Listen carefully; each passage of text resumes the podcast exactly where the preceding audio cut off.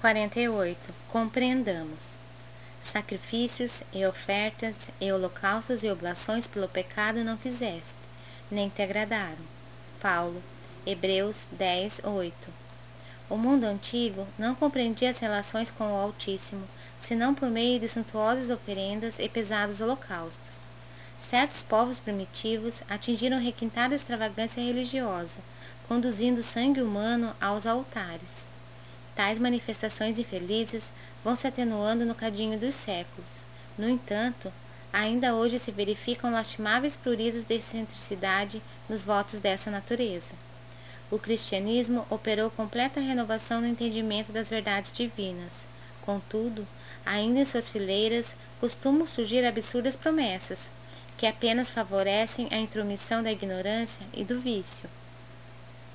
A mais elevada concepção de Deus que podemos abrigar no santuário do Espírito é aquela que Jesus nos apresentou, em nulo revelando o Pai amoroso e justo, à espera dos nossos testemunhos de compreensão e de amor. Na própria crosta da terra, qualquer chefe de família consciencioso e reto não deseja os filhos em constante movimentação de ofertas inúteis, no propósito de arrefecer-lhe a vigilância afetuosa. Se tais iniciativas não agradam aos progenitores humanos caprichosos e falíveis, como atribuir semelhante falha ao Todo Misericordioso, no pressuposto de conquistar a benemerência celeste? É indispensável trabalhar contra o criminoso engano.